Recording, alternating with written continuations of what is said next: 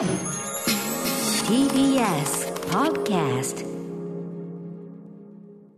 時刻は6時30分になりました。6月1日月曜日、TBS ラジオキーステーションにお送りしています、カルチャーキュレーションプログラム、アフターシックスジャンクション。えーパーソナリティは所属事務所会議室から引き続きリモート出演中です。ライムスター歌丸です。そして、月曜パートナー TBS ラジオ第6スタジオにいます TBS アナウンサー熊崎和人です。さあ、ここからはカルチャー界の重要人物を迎えます、カルチャートーク。えー今日はですね、新型コロナウイルスの自宅待機要請タイミングで韓国ドラマにドハマり、そして韓国語まで本格的に学び始めた、はいえー熊崎くんモードな、えー特集2本立あて、韓国ドラマ企画2本立てとなっております。まず第1弾は、韓国ドラマとその原作である Webtoon の関係について、この番組では実はね、えー以前触れたことあります Webtoon の関係についてお話ししてくれるのは、韓流専門 CS チャンネルの宣伝担当、木下ゆりさんです。えー木下さんとはお電話がつながってます。もしもし。はじめまして。はじめまして。よろしくお願いします。よろしくお願いします。お願いします。はさあ、それでは早速木下さん、ここでどんなお話聞かせてくれるんでしょうか？はい。熊崎さんの大好きな韓国ドラマと、その原作の Webtoon について解説します。ありがとうございます。今夜も生放送でお送りしています、アフターシックスジャンクション。ここからはカルチャートークです。ゲストは韓流専門 CS チャンネルの宣伝担当、木下ゆり子さんです。改めまして木下さんよろしくお願いします。よろしくお願いしお願います。します。はい。えー、ということで、木下ゆり子さんのご紹介です。はい、木下ゆり子さんは韓流専門 CS チャンネルの宣伝担当、ライムスターのマクガフィンに乗せてお伝えなをしています。なぜ、なぜこれが流れ出したんだとこの後ご紹介させてください。学生時代に韓国映画猟奇的な彼女にハマりまして、ソウルで1年半生活。韓国エンタメウォッチャー歴15年。ちなみに、今年のマイベストソングが今流れています、マクガフィンなんだそうです。ありがとうございます。ちなみに、初披露のジップダイバーシティ見てるそうですよ、歌丸さんあ。、ゼップいらしてた。はい。はい。見てました。はいなんかちょっと風の噂で聞いたんですけど、木下さん、結構なライムスファンでもあるってことですよね。そうなんです。はい。ありがとうございまます。うん志。望校もライムスターで決めたって感じです。早稲田、はい まさか。いやー、すごいそうですか。志望動機あ光栄です。おなおかつ岡村ちゃんファンでもあるってことですか？そのダイバーシティいたってことは。そううん。はい。じゃあ3年前ぐらいに。へー。ってハことはちゃい、ました、岡村ちゃんにってことは、ゼップダイバーシティ、その岡村ちゃんを見に行ったらいきなり我々が何の予告もなしに出てきてこれをやったわけだから、なかなかな惑星直列。本当です。もう大興奮しました。というね、あの、ちょっとすみません、ご縁を込みでのこのマクガフィン流させていただきました。い、や、嬉しいです。ありがとうございます。光栄です。はい。えっ、と、あなおかつ木下さんは、今夜8時から、えっ、と、特集に登場される、韓流ピア編集長、えっ、と、露木恵美子さんともお知り合いということで。あそうです。定期的にお仕事でご一緒させていただいてます。うん、なるほど。あの、露木さん、露木さんは、となんか、じゃあ、連絡事でもありますか？伝言でも。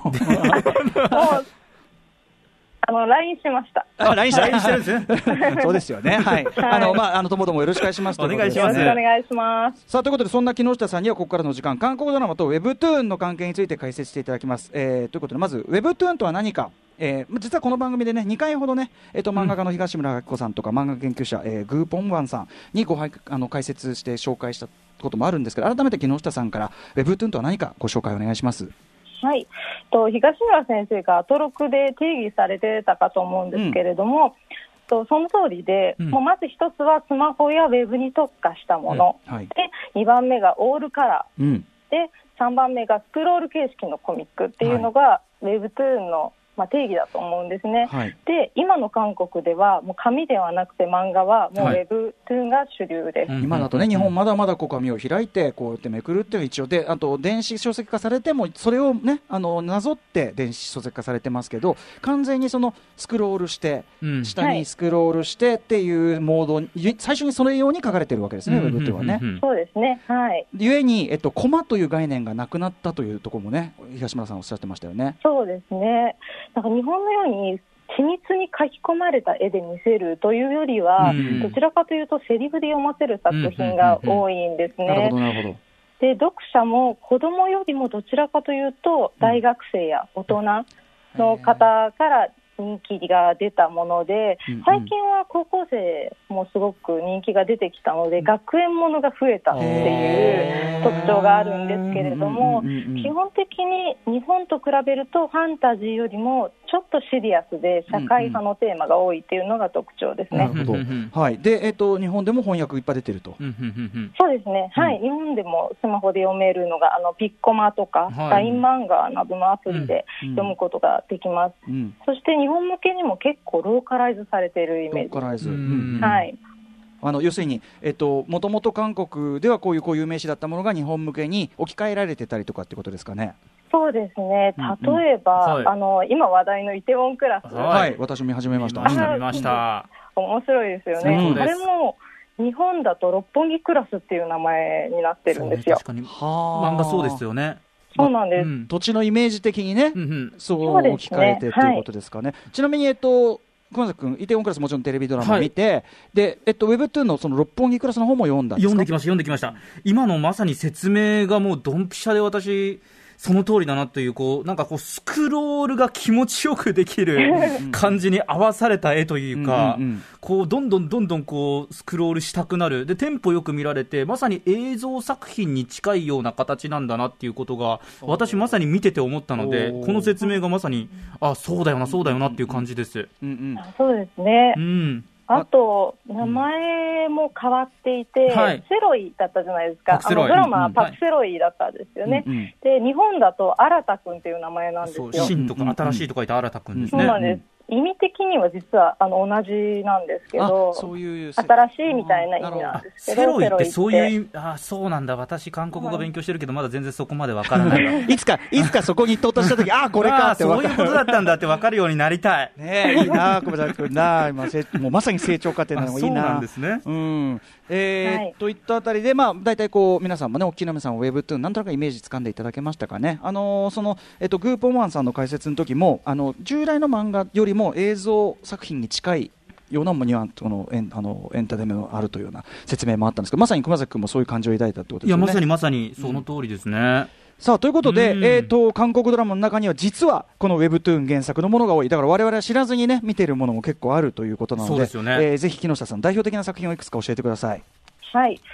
えっ、と、まず、はじめに、ここからっていうのが、クンっていう、あクンラブインパレスっていうドラマが結構前に流行ったんですくんっね。ていうのはこれ宮と書いて書いてはい、くんですね漢字は宮ってはい。書くんですが、これは実は紙の漫画が原作だったんですよ。へなんですが、あのそのドラマがヒットしたことで、その漫画からドラマに行くっていう流れができた原点だと思います。ーへなるほどではその後は、ウェブトゥーンとしてこう社会現象になったのが「二線」っていう作ー。品なんですね。見なきゃいけないリストには入ってるんですけど、まだ見てないんですよ。いやでも熊そこまでミスね、うんマップができてるねマップがねこれもそうか、ウェブトゥーンなんですね、これが。そうなんです日本でもあの「ホープっていうタイトルでリメイクされたかと思うんですけれど、うんうんこれもちょっと社会派で若者の就職難とか非正規雇用の問題だとかあと、まあ、競争社会みたいなものをテーマにした作品でうんすごく韓国で大ヒットしたんですね。まあ、これがそのウェブトゥーンのその、まあ、なんですかねあの、まあ、大ヒット作の最初の代表作かなと思いますね。うんうんでもその次がまあラブコメ系で恋はチーズ・イン・ザ・トラップってあチーズインザトラップ、作品はい、これ、チーズインザトラップ、聞いたことありますか？はい、あの、ウェブトゥーンの前の特集の時もすごく、あの、ガッと上がったタイトルで名作として。はい、日本ではチートラって略されてたりして韓国ではチーイントって言われてるんですけど、映画にもなりドラマにもなりましたね。うん。うんうんうんうん。はい。これはどういうやつなんですか？あこれはですねあの大学キャンパスキャンパスラブが、まあ、テーマなんですけど、はい。ちょっと謎なクールな先輩がいてその先輩がちょっとなんていうの二重人格みたいな感じなんですよ。うんうんでそこにそう惹かれる女の子、まあ、なんだろう恋もしつつでもこの先輩ってどんな人？なんか裏もありそうっていうだからちょっとその先輩のその正体がわからないところがドキドキするというかうん本気で口説いてるのかな？それとも裏があるのかな？みたいな。そういう物語で本国ではパク・ヘジンっていう人気の俳優さんが主演していたんですが、うん。そうですね、これもすごく人気でした。チーズインはい。ザトラップ。はい。であとドラマうん。だけではなくて、ウェブトゥーンって映画にもなってるんですようね。一番ヒットしたと言えるのは「神と共に」ってはい。いう映画のシリーズものだと思います。二部作で映画化されて、日本でも去年かな、あの、やりましたし、あれ、ウェブトゥーンなんですか？そうなんです。なんか、すごい、あの、スペクタクル的な話だから、うん僕見ましたけど、時刻巡りでね。はい。あの、なんか あんまりウェブトゥーン向きってな感じあんましないんですけど、そうなんだ、意外。はい、うんうん。そうなんです。あれ、韓国で歴代3位のヒットでしたね。大ヒットですね。うんで、まあ、珍しく、ちょっと日本の漫画に近いうんファンタジーと派手なアクション要素みたいなものがあって、だから、もしかしたらドラマじゃなくって映画だからこそ、ああ、確かに。作品化でき、映像化できたんじゃないかなっていうふうに思ってます。うん。はい。はい。いや、面白かった、神とともにも。はい。あそうなんですねこれもウェブトゥーンな、知らなんだ。そうなんですこれちなみに、あの、ウェブトゥーン元の絵が、絵がなかなかあれなことで、あれ作者も認める。うわ なんだこれおー全然、え え、なんだこれ全然映画のイメージと違うぞ。なんちゅうのこれ。全然シリアスな感じの絵じゃないぞ、これ。そうなんです。えあの、うん作家のチュ・ホミンさん、漫画家さんって、うん自分でもうん絵下手って認めてるへ、んで下すよ。手ってよりは、その、なんていうかな、劇画チックじゃないですね。そうなんです。味わい深い。うんうんうん。いや、へ下手かどうかわかんないけど、なんか、はい、ちょ、ちょっと抜けたタッチっていうか、そうなんです。全然ですよね。全然映画とまた違うんですよ。面白い。そうなんです。知らなんだ。あれが映画になると、ちょっとあんな。ダイナミックな感じになるっていうのも面白かったなと。ハジョン感ねえよ、全然。そう、始まるからゼロなんですようん。数時分間間ももゼロないですね。はい、わかりました。神とともにも、えー、ウェブトゥーはい、ンです。ウェブトゥーンですね。はいさらにはあとは、はいあのー最近ネットフリックスでやってる恋するアプリ。というおすすめにこれね、出てきますよ。おすすめ度で98%。出るだろう、ね出るだろうね。うん。出てきます、出てきます。こちらシーズン2の制作も発表になっていて、うんうん。シリーズもので、また次もちょっと楽しみだなって感じなんですけど、はいはい。じゃあ現代の少女漫画っていう感じの物語なんですよ。へー。もうキュンキュン青春っていう感じで、まあ、ちなみに半径10メートル以内に自分のことを好きな人がいるとアラームが鳴っちゃうっていうアプリが開発されたっていうところから物語が始まる。ん。ですね。なので付き合ってるんだけど彼はなってるのに私はなってないとか、あね片思いなのにあなる付き合ってるのとか、例えばこんなアプリは違法ですよ、これは。これは法律で禁じるべきです、これはね。うんっていうアプリをベースにしたはい。物語なんですが、これもですね、絵のタッチは意外とクールなんですよ。あなんかそのいわゆるキラキラしたっていうよりはちょっとなんかサンタタッチっていうかうんキラキラ少女漫画のイメージとはちょっと違いますね。なんか女の子の感じも違いまますすし。よねうん男の子もそう、キラッとしたっていう感じでもないですね。うん。ちょっと少女漫画っぽい物語だけれども、絵のタッチは違うっていうところも面白いかなとうん。思います。うんドラマは結構王道な感じでう、んうんもうぜひラブコメ好きにいは、やーこれ見一押しって感じですだからだからこんな感じであれがとあの当然のことながらその原作のウェブトゥーンとその映像化作品はちょっとタッチとかうんムードが変わってたりするっていうのは当然あるよくあることなわけですねこれはね。そうですね。うんうんはい。なるほどな。はい。えー、といったあたりで今代表作として5作品ねぐらいね流れではい。見てみましたけどあの今までこれ見たことあるやつは熊崎君は今のところはこれはじゃあ見よう見ようと思ってたやつこれチェックリストに入ってるのは、くんとミセンはチェックリスト見なければいけないリストに入れてて、うんで恋するアプリはもうおすすめでもう常に出てきて、これ確かシーズン1、結構韓国ドラマの中だと短いんですよね。あ、確かそうですね。はい。1時間弱が8話とか、多分短いので見やすいから一気に見れるタイミングで見ようかなと思ってました。うんうんさすがねマップには入っていたということですけど、うんなん。ですけど、ちなみに木下さんから見て、ウェブトゥーン原作のドラマが今こう多くなってきてこれなぜだと思いますか、そうですね、まあ、ウェブトゥーンってセリフが立っていて、あと、まあ、現実的な話題が多いので、うんうんそれまあ、実写化しやすい、アニメ化よりも実写化しやすいはいはい。っていうところと、あと、ウェブトゥーンで人気が出たものって、ストーリーしっかりしてるんですよ。ううんんうんうん。本当に好き。うんっていうところで、まあ、ドラマにしやすいし、ドラマになっても人気が出るっていうところがあるかと思います。それこそこう下,、ね、下にこうスクロール、スクロールでこう引っ張っていく力っていうのかな、そうです話をね、確かに確かにそうで。すそうね。いうね、それってまさにテレビ連続テレビドラマシリーズのこう面白みというかさ、次がどうなるんだ見ちゃう見ちゃうってやつでもあるから確かにそこ共通してるかもしれないですね、うん確かに。映画というよりりもそっちなのかもしれないもんね。うんそうですね。えーで、ウェブトゥーン、えっと、さらには実写ドラマ化前提で作られているものも出てきてる。へえ。そうですね。最近はある程度見越して、うん。というか目指して作ってる部分があると思うんです、ね、かドラマを目指してやるんだ、日本だったらアニメ化をまず最初はいの目標とするっていうところがあるじゃないですか、はい。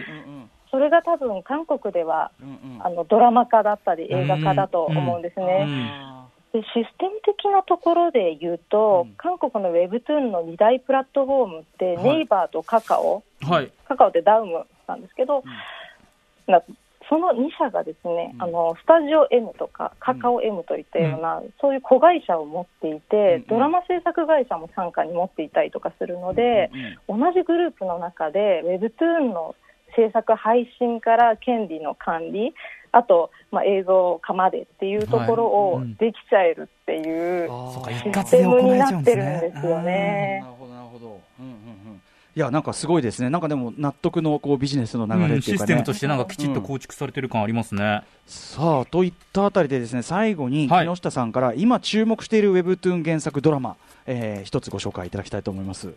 はい、私が最近ハマってる Webtoon が「ユミの細胞たち」というはい、漫画なんですけど、うん。これがですねドラマ制作発表されたんですよ最近。うんうんでキャストもまだ決まってないというかまだあの公に出てないんですけれども、すごく楽しみにしていて、でどういう物語かっていうと30代前半の平凡な OL の日常を書いたコメディ作品なんですが、その脳内の感情がキャラクターになっていて、うんうん。その中で言い争ったりするんですよ、今は告白しちゃだめだ、でもとか言いながら、例えばあの映画のインサイドヘッドとか、うんはい。うんうん。あと脳内ポイズンベリーみたいなええええ。感じを、あのはいイメージしていただけるといいかと思うんですが、連想しますね。はい、うん。はい。でまあ、働く、まあ、30代の未婚女性のもやももやもやとか恋愛を描いたっていうと点においては、うんうん。東村先生の「タラレバ娘」とかにも共通するのかなっていう感じの作品ですね。なるほど。これでも脳内描写とかねあの、はい。この中の脳内の子たちのねすごい可愛らしい感じとか、はい。アニメならともかくこれ実写どうすんのかねこれね。映どう。す像としてるのかなっていうのが気どう表現するんですかね。になるんですよ。ねえここをどう処理すんのでかもうまいことやるんでしょうね、韓国ドラマって、そうだねそこの部分もすごくあの、うん期待していてで制作があの愛の不時着とか、はい、トッケビなど大ヒット作を制作した今多分韓国でナンバーワンと言っても過言ではない制作会社のスタジオドラゴンというところ出が作るんですよ。うんこれ間違いないやつですね、もうね。そうなんです。あのパラサイトの配給うんの CS、CJ エンターテインメントっていう会社の、まあ、傘下ではあるんですが、そこが作るからきっとアジアドラゴンきっと面白くしてくれるは面ずみたいなますよ、これ。期待がありますね。スタジオドラゴンそのものにそういうブランド的なこう信頼感すらもう今あるわけねなんかこう、オープニングで話の最初にスタジオドラゴンでパンって出ただけで、なんかもう僕、そんなにまだたくさん見れてるわけじゃないですけど、うんうんうんあもう間違いなしだなっていう、こう、安心感をね、抱くぐらいの、こう、スタジオドラゴンでパッて出るね、のはいいですよ。じゃあ今日はこれはまさにいいいいつなぎをしていただきましたけど、これね8時台のねまさにこれスタジオドラゴンの特集をするわけですから、うんう。んお話を伺うわけですから露木さんにね。はい。あのいいブリッジもしていただいて。さすが木下さんパスを回していただいてはいありがとうございます、さあということで、えーあっという間にお時間来てしまったんですけど木下さん、えー、と最後にお知らせ事などありましたらどうぞ、はい、ウェブトゥーン原作のドラマって CS チャンネルでも見られるんですね。うん。で KNTV では2本あのに人気ウェブトゥーン原作のドラマを放送予定なんですが「おかえり」という作品を7月11日にスタート。であと「偶然見つけた春」というこちらもすごく面白い作品があるんですがこれも7月に1話から一挙放送しますので、ぜひご覧ください。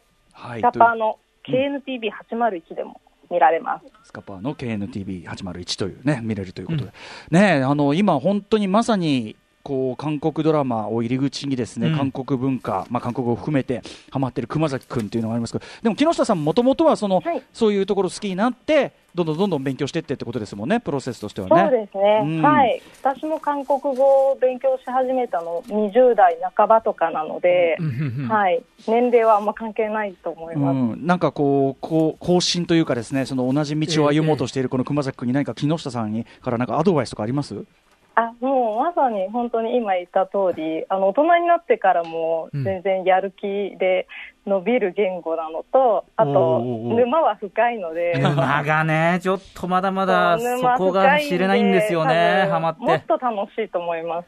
ね羨ましいです、今からハマれるの。やばいですよ、もう。どうしよっと沈みます。う。沈みますよね。私だって3月とかからですから、まだ沼、沼歴数ヶ月でこんな状態だから、ちょっともうね、まずいでも早いですねすごいあのすごいみるみるって感じですよね。みるみるすぎてすごいです。木下さんに言うことではないかもしれませんけど、その言ってば響かない時の本当響かなさっていうのは半端ないものがあやるんでめてくださいよ、木下さんに言わない、本当に歌丸さん、木下さんに言うんじゃないですよ、それ、響けばこれだけ響くかというのはね。変な世界でいきましょう、なんか今。はいということで、えー、と木下さん、ありがとうございました、またお話を伺わせてください。はい、ありがとうございました。ありがとうございましたさあということで、えーね、ちょうどいいパスもいただいたことで、はいスタジオドラゴン、ね、安定のクオリティ、信頼のクオリティだというようなお話も伺ったところで、8時からは最新韓国ドラマ特集となっております。こちらも引き続きお聞きくだください。はい。明日のこの時間はアニメ評論家の藤津亮太さんに見落とされがちだけど重要なアニメ作品をご紹介いただきます。After Six Junction.